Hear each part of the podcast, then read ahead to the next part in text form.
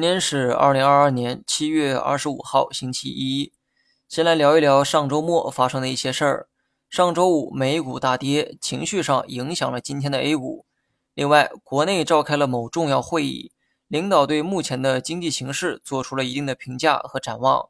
内容呢比较多，我呢挑几个重点啊讲一讲。受到上半年各种黑天鹅事件的影响，上半年经济复苏的挑战啊比较大。所以，稳经济的重任都留在了下半年。为了拉动经济，政策会想方设法促消费，因为消费是最原始、最可靠、最安全拉动经济的一个方式。投资呢，主要靠的是财政，这方面我们呢不做过多的评价哈。剩下的手段只有出口和消费。出口赚的是老外的钱，但是老外一旦不消费了，该怎么办？而且老外不消费的这个原因，我们呢是无法解决的。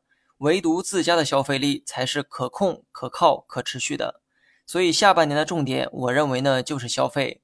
就算消费股表现不好，至少政策层面对消费的刺激是肯定不会手软的，就看你愿不愿意相信大家长的力量了。最后呢，说一下大盘，目前想预期反弹，我认为有两个条件：要么等大盘突破上方的十日线，要么等大盘跌到三二二六点附近。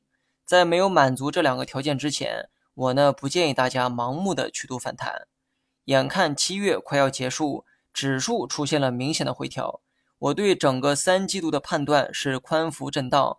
如果前半场出现了明显的回调，那么它也不见得就是一件坏事儿，因为到时候可以顺理成章的预期三季度下半场会迎来反弹。本周呢，老美将决定具体的加息幅度。